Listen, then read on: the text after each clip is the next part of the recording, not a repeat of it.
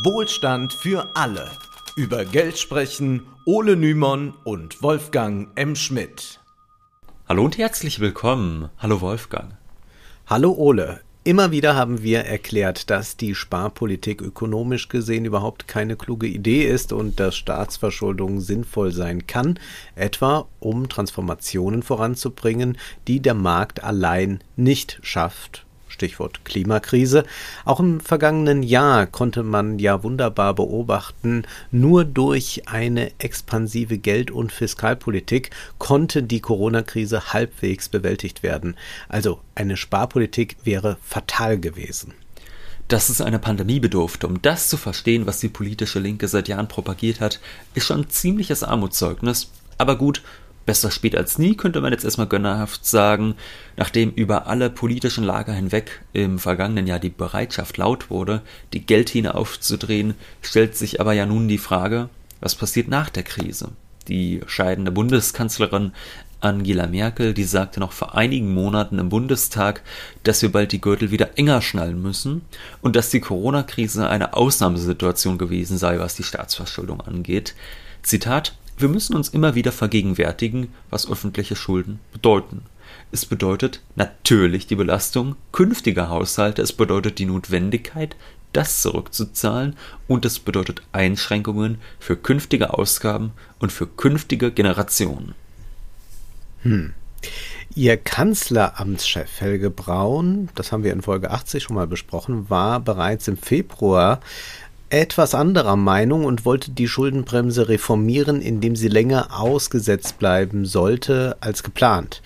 Wenn man sich nun in der Ökonomenzunft umhört, dann scheint Braun recht zu behalten und die schwäbische Hausfrau scheint immer unpopulärer zu werden auf Econ Twitter, also der Twitter-Ökonomenblase, kann man derzeit Erstaunliches sehen. Bis auf ein paar Ordo Hools sind eigentlich alle der Meinung, dass nicht nur die Verschuldung des vergangenen Jahres sinnvoll war, sondern auch, dass in den nächsten Jahren weiter investiert werden muss. Zwar wollen viele deutsche Ökonomen weiterhin die Schuldenbremse beibehalten, gleichzeitig suchen sie aber nach Möglichkeiten, sie erst einmal zu umgehen, etwa indem sie länger ausgesetzt bleibt als geplant oder indem Investitionsgesellschaften gegründet werden, die nicht direkt mit dem Staatshaushalt in Verbindung stehen, aber natürlich aufgrund ihrer Verbindung zum Staat günstige Kredite bekommen. Ganz schön viel Aufwand, um nicht einfach die Schuldenbremse abschaffen zu müssen, äh, aber dass man die gleichzeitig äh, ignorieren kann. Ne? Das ist nun sicherlich kritikwürdig, denn es wäre wohl besser zu sagen, was wir über Staatsverschuldung gesagt haben, wir Ökonomen, also dass es so Grenzen gibt, ab denen Staatsverschuldung einfach objektiv ein Problem darstellt, das war falsch. Aber es ist nun auch verständlich, dass die Ökonomen das nicht so gerne von sich selbst äh, jetzt sagen wollen, dass sie das nicht zugeben wollen. Von daher sollte man vielleicht erstmal zufrieden sein, dass man sich nur nach pragmatischen Wegen umschaut in Deutschland, wie in die Zukunft investiert werden kann. Dabei bilden sich mitunter überraschende Allianzen. Kürzlich schrieben Marcel Fratscher, der immerhin als sozialdemokratisch gilt, und Lars Feld, der unseren Hörerinnen und Hörern vor allem wegen seiner Schuldenfeindlichkeit in Erinnerung sein dürfte, gemeinsam einen Text in der Zeit, in dem sie erklärten, wie sich die Zukunftsinvestitionen auch gestalten könnten. Nun Sie schreiben, eine Komponente der Transformationspolitik muss die Vereinbarkeit von Zukunftsinvestitionen und Schuldenbremse sein. Die Schuldenbremse mag in ihrer Ausgestaltung verbesserungswürdig sein, aber die öffentliche Verschuldung an Regeln zu binden ist grundsätzlich richtig und eine Neuverhandlung der gegenwärtigen Schuldenbremse politisch nicht realistisch. Die neue Bundesregierung muss einen Weg finden, die erforderlichen Zukunftsinvestitionen zu tätigen, ohne den Sinn der Schuldenbremse zu entstellen. Ganz nebenbei gesagt, warum ist das unrealistisch? Also man hätte jetzt keine Mehrheit dafür, um dann eine Änderung herzustellen. Eine Verfassungsänderung, wäre, ja. Ja, eine Verfassungsänderung, das ist ja etwas, was Habeck auch äh, kürzlich nochmal angesprochen hat. Also das wäre nur denkbar gewesen mit Schwarz-Grün Wobei ich aber sagen würde, es, es wäre dann nicht denkbar gewesen wegen der Union. Ja. Aber da wäre dann auf jeden Fall eine Kraft da gewesen mit einer Mehrheit, um eine solche äh, Verfassungsänderung vorzunehmen. Das ist jetzt nicht gegeben und deshalb schlagen jetzt Feld und Fratscher Folgendes vor.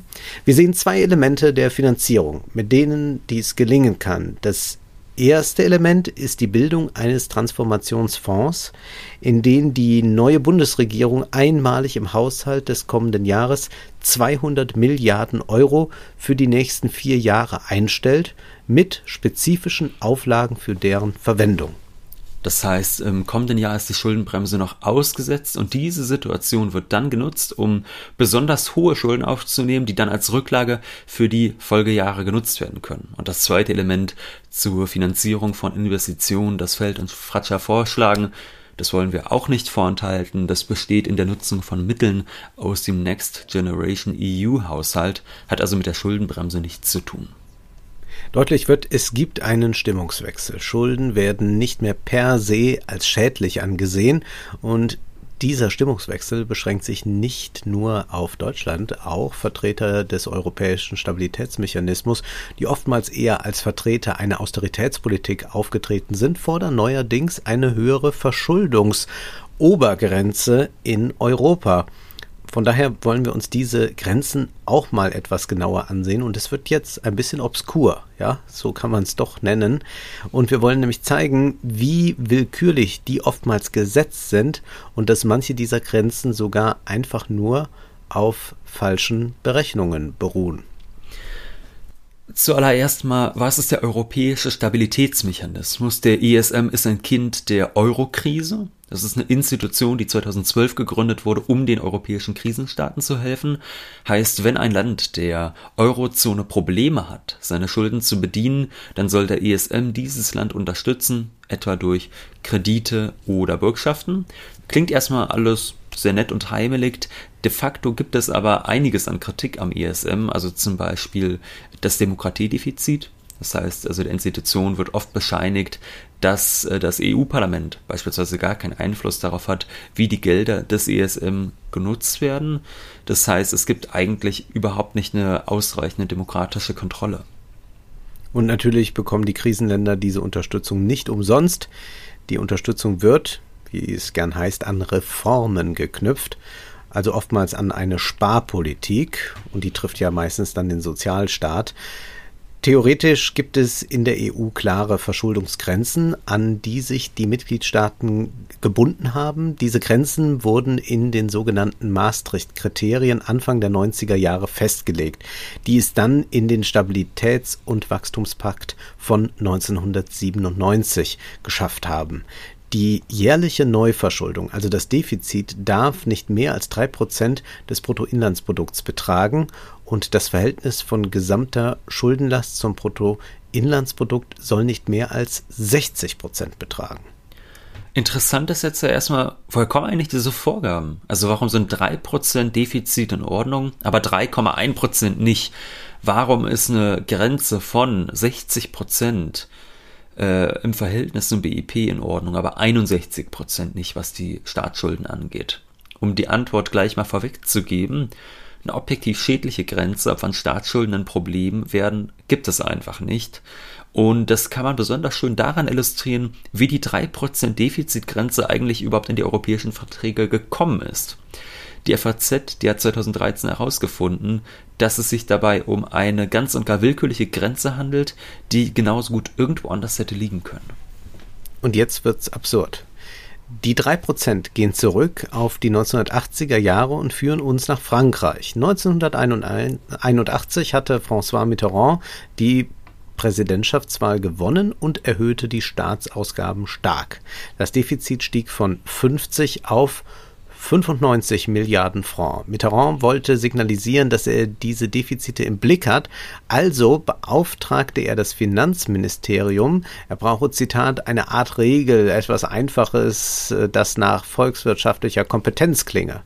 So, dieser Befehl wurde dann weitergegeben an zwei Experten, die in kurzer Zeit mit einer sinnvoll klingenden Zahl aufwarteten. In der FAZ hieß es dazu, auf Formelberechnungen im VWL-Stil verzichteten die beiden Franzosen. Rasch kamen sie innerhalb eines Abends überein, dass man als Referenzgröße das BIP heranziehen sollte, weil dies jedermann begreifen könne. Auch die Zahl war schnell gefunden. Zitat, wir steuerten damals auf die 100 Milliarden Franc Defizit zu. Das entsprach rund 2,6 Prozent des BIP. Also sagten wir uns, 1% Defizit wäre zu hart und unerreichbar gewesen. 2% hätte die Regierung zu stark unter Druck gesetzt. Also kamen wir auf 3%. Ohne jede fundierte Analyse wurde somit ein Defizitkriterium geboren, das später die Reise um die Welt antreten sollte. Das entstand damals allein aus den Umständen, ohne jede Theorie, erinnert sich Abbey. Nachdem die beiden ihren Vorschlag nach oben weitergeleitet hatten, griff ihn zuerst der damalige Budgetminister Laurent Fabius auf und nach einiger Zeit auch Mitterrand selbst. Die Obergrenze liegt bei 3% des Bruttoinlandsproduktes, nicht mehr, lautete seine Richtlinie, die der Präsident am 9. Juni 1982 verkündete. Dass man 3% wählte, lassen wir uns das auf der Zunge zergehen, lag einfach daran, dass das jährliche Defizit damals bei knapp unter 3% lag und man es deshalb als einen realistischen Wert ansah. Also es hätten auch 4 oder 5% sein können, wenn das Defizit halt ein anderes ja. gewesen wäre.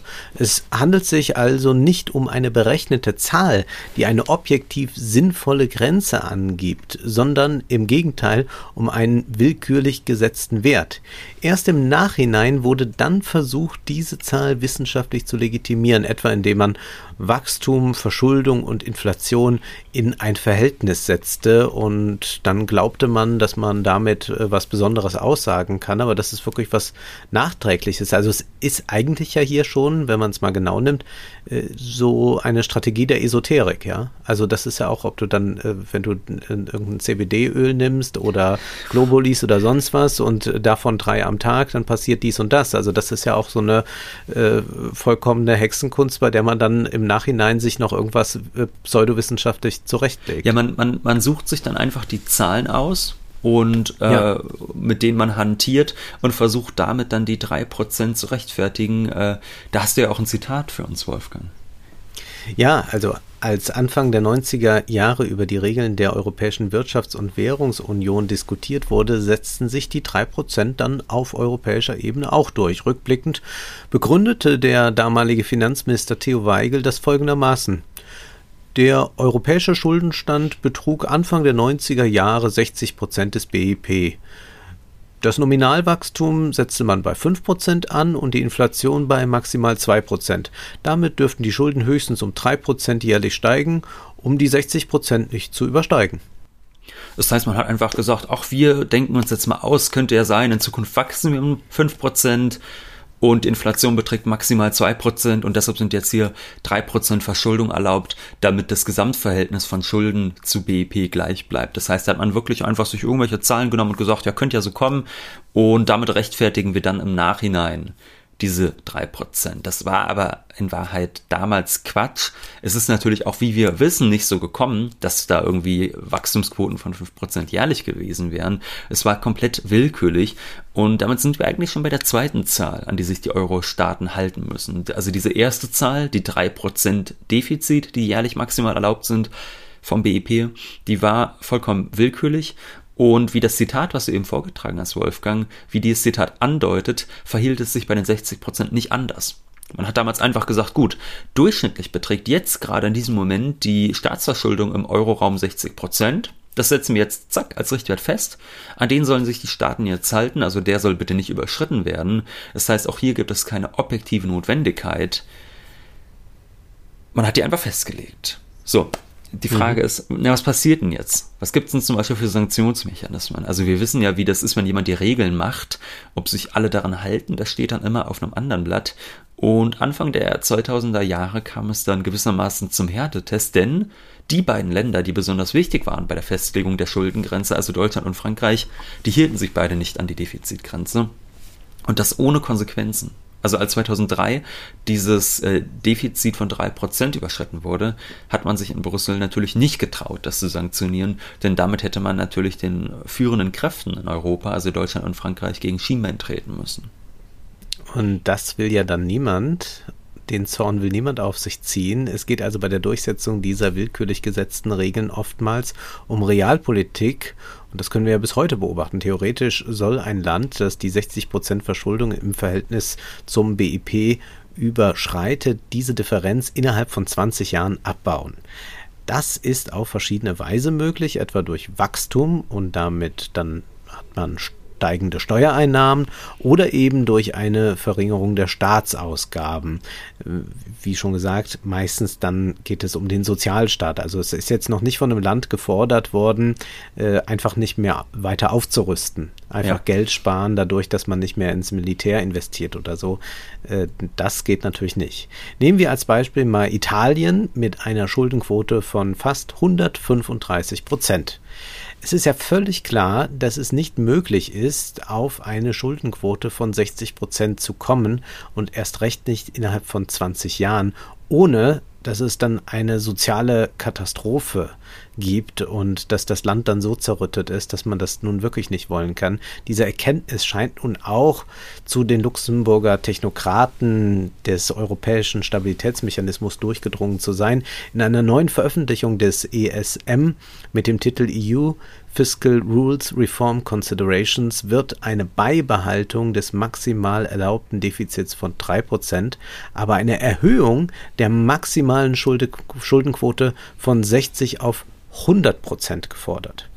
Übrigens nur so als Fun Fact am Rande, diese 3%, dass man die beibehalten will, da hat man sich jetzt schon wieder neue Zahlen ausgedacht, anstelle der 5% Wachstum und 2% Inflation, warum das jetzt immer noch eine sinnvolle Zahl ist. Aber gut.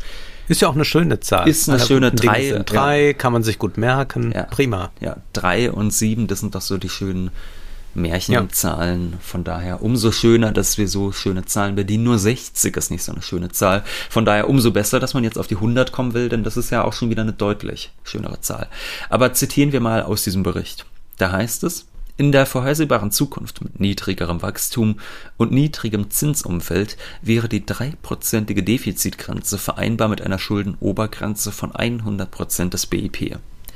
Im gegenwärtigen makroökonomischen Kontext schwacher Nachfrage, begrenzter Inflation im Verhältnis zu den vorherigen Jahrzehnten und niedrigen Zinssätzen bleiben öffentliche Ausgaben ein wichtiger Wachstumstreiber, wodurch das öffentliche Verschuldungsniveau angehoben wird. Der Hunger des Marktes auf mehr Schulden macht eine Schuldenobergrenze von 100 Prozent im Verhältnis zum BIP akzeptabel Anhand der jetzigen Schuldenniveaus ist 100% auch ein realistischeres Ziel, das nahe am Durchschnitt der Eurozone ist, so wie es früher die 60% waren. Auf einer 60%-Grenze zu bestehen, würde entweder unrealistische Verringerungsanstrengungen über 20 Jahre beinhalten oder eine Erweiterung des Anpass Anpassungshorizontes erfordern, wodurch die Grenze ineffektiv würde. Also das Ende bedeutet, wenn man zum Beispiel wollte, dass Italien in 20 Jahren bei einer Schuldenquote von 60 Prozent wäre, müsste man entweder eine soziale Katastrophe hinnehmen, die wahrscheinlich auch dann dieses antieuropäische Ressentiment verstärken würde, das ohnehin in Teilen der Bevölkerung schon da ist. Eher unwahrscheinlich, dass man das hinnehmen mag. Mhm. Oder man müsste den Horizont erweitern, heißt also den Zeithorizont, also man müsste das über mehr als 20 Jahre strecken, diesen Abbau der Staatsschulden, aber dann wird die Grenze natürlich irgendwann sinnlos, weil man das einfach immer weiter dehnt wie Kaugummi. Wir sollten uns nochmal dieses Zitat genau ansehen. Wie wird das begründet, dass man für eine Anhebung der erlaubten Schuldenquote ist?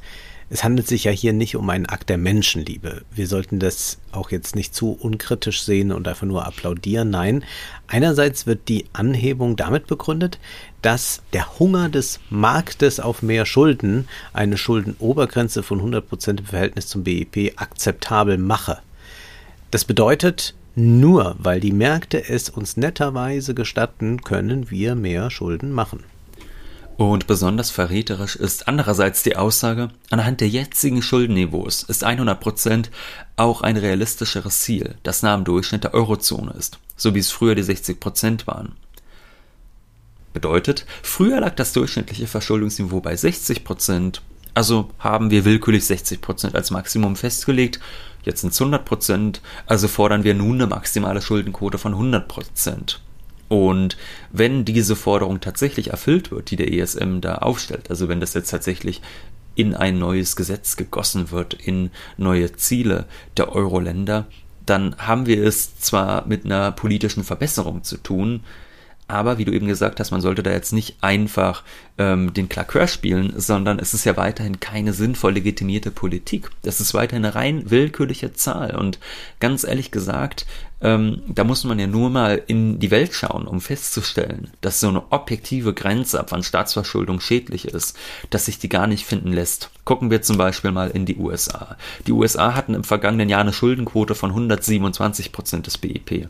In Japan, da liegt die Quote doppelt so hoch, bei über 250 Prozent. Und wie wir wissen, sind beide Länder bislang nicht zugrunde gegangen. Hm.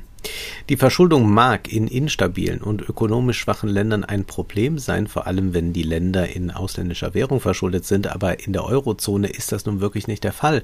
Auch wenn die Verbesserung der Kriterien erfreulich ist, grundsätzlich sind sie immer noch kritikwürdig, diese Grenzen. Es ist auch sehr fragwürdig, ob die Anhebung nun wirklich zur Folge haben wird, dass Italien seine Schuldenquote den theoretischen Erfordernissen anpasst.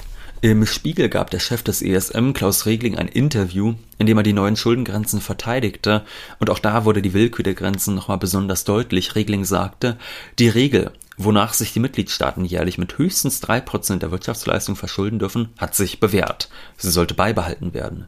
Die Schuldenstandsquote von 60 Prozent ist dagegen nicht mehr zeitgemäß und sollte an das geänderte Umfeld angepasst werden. Die Politiker sollten sich bewusst sein, dass ein Staat zu viel, aber auch zu wenige Kredite aufnehmen kann. Ja, sehr schön. Damit hat er natürlich recht. Nur wie soll man denn objektiv feststellen, wann zu viel oder zu wenig Schulden gemacht werden? Im Nachhinein lässt sich so etwas vielleicht feststellen, aber doch nicht im Vorhinein, so dass man sich solche Regeln dann auferlegt. Also eine allgemeine Kritik traut man sich beim ESM nicht zu, denn dann müsste man auch zugeben, dass der Sparkurs, der den Krisenländern lange verordnet wurde, schädlich war. Die obigen Werte, das haben wir jetzt, glaube ich, festgestellt, die wurden relativ willkürlich festgesetzt und das mit handfesten Konsequenzen für viele Krisenstaaten, die auf unangenehme Art und Weise sparen mussten. Du hast es schon gesagt, Wolfgang, da geht es selten darum, dass man sagt, hier wird mal der Rüstungshaushalt zurückgefahren, sondern da geht es oftmals eher um Soziales, da geht es auch um Investitionen in die Gesundheitsinfrastrukturen. Das konnte man dann auch in den südeuropäischen Ländern im letzten Jahr sehen, was das für Schäden angerichtet hat. Wenn Wissenschaftler aber, aber ich finde diese ja. Willkür ja hochinteressant. Mich erinnert das an eine Sache, die mein Vater mir mal erzählt hat, als der noch Kind war. Da fuhr man, in der katholischen Familie gehörte sich das so, zur Autoweihe. Ja, also man ließ sich auch das Auto weihen und zwar äh, der heilige Christophorus, der fuhr dann quasi mit. Ja, der passt auf, das ist einer der, der, der Nothelfer der katholischen Kirche und der passt dann auf, äh, dass man keinen Unfall baut. Und dann sagte er, als sie bei der Autoweihe waren, sagte dann der Priester, dann hatten die irgendwie ein neues Auto, ähm, ja, also der, man sollte aber trotz, man dürfte aber jetzt nicht zu schnell einfach mit dem Auto fahren denn der heilige Christophorus, der würde ab 120 aussteigen. Also dann wäre der nicht mehr mit dabei. Dann passt er nicht mehr auf einen auf, weißt du? Ja, eine schöne willkürliche Setzung, die vermutlich, weiß nicht, wie das heute ist, angepasst wurde, da heute die meisten Autos ja schneller als 120 fahren können, erheblich schneller. Ja, früher ist der heilige Christophorus nur mit 60 Prozent äh, Staatsschulden zurande gekommen. Ja. Jetzt sind es auf einmal 100 Prozent. Das mhm. ist alles sehr, sehr willkürlich, aber wenn man versucht, das nächste willkürlich zu machen, dann kommt auch nicht immer unbedingt was Besseres raus. Denn zum Beispiel, wenn Wissenschaftler versuchen, einen objektiv schädlichen Wert der Staatsverschuldung festzustellen, dann muss das auch nicht so viel besser laufen, wie uns die jüngere ökonomische Geschichte zeigt. Und zwar die Ökonomen Kenneth Rogoff und Carmen Reinhardt. Die hatten sich 2010 angeschaut, wie denn empirisch Staatsverschuldung mit Wirtschaftswachstum zusammenhängt. Und die meinten dann, eine Verschuldungsquote von über 90 Prozent, die sei volkswirtschaftlich schädlich. Und der Spiegel schrieb dazu 2013, die beiden waren bei einem historischen Vergleich im Jahr 2010 zu dem Ergebnis gekommen, dass das Wirtschaftswachstum von Staaten immer dann rapide fällt, wenn das Verhältnis von Verschuldung und Wirtschaftsleistung über 90 Prozent steigt. Demnach lag das durchschnittliche Wachstum bei einer Schuldenquote zwischen 60 und 90 Prozent noch bei 2,8 Prozent. Oberhalb dieser scheinbar magischen Grenze sackte es auf minus 0,1 Prozent ab. Die Sache schien eindeutig. Doof nur, dass drei US-amerikanische Forscher dann feststellten, dass die beiden sich verrechnet hatten. In Wahrheit lag das Wachstum bei Ländern mit einer Staatsverschuldung von über 90 Prozent nicht bei minus 0,1 Prozent, sondern bei immerhin noch 2,2 Prozent. Das Wachstum war also etwas niedriger als das von den Ländern mit niedrigerer Schuldenquote, aber nicht annähernd so niedrig wie Rogoff und Reinhardt berechnet hatten. Das Ganze lag an mangelnder Datenverarbeitung sowie an einem Excel-Fehler. Mehr peinlicher geht's dann kaum. Und dennoch war der Schaden angerichtet. Über Jahre hatten sich viele Politiker und auch Ökonomen auf Rogoff und Reinhardt bezogen. Das ist ja zugegebenermaßen eine Anekdote, aber sie beweist, dass es nicht möglich ist, allgemeingültig eine schädliche Schuldenquote festzustellen. Und wenn daher nun die erlaubten Schuldenquoten im Euroraum erhöht werden sollten, wie es der ESM vorschlägt, sollten wir kritisch bleiben. Die Linke hat Recht damit behalten, auch wenn sie ganz lange dafür belächelt worden ist, dass die alten Grenzen willkürlich und schädlich waren, und die Linke wird weiterhin auch damit recht behalten mit der Feststellung, dass auch die neuen Grenzen willkürlich sind und dass sie wahrscheinlich auch eher schaden als nützen werden. Zum Abschluss empfehlen wir denjenigen, die es noch nicht gehört haben, das aktuelle Literaturspezial. Wir haben über Robinson Crusoe von Daniel Defoe gesprochen. Auf der einsamen Insel haben wir nicht nur Freitag getroffen, sondern auch Max Weber und einen lieben alten Bekannten Hans-Werner Sinn. Nun ist aber erst einmal Schluss für heute, denn Zeit ist Geld. Prosit. Das war Wohlstand für alle. Ihr könnt uns finanziell unterstützen über paypal.me-ole und Wolfgang oder über die in der Beschreibung angegebene Bankverbindung. Herzlichen Dank.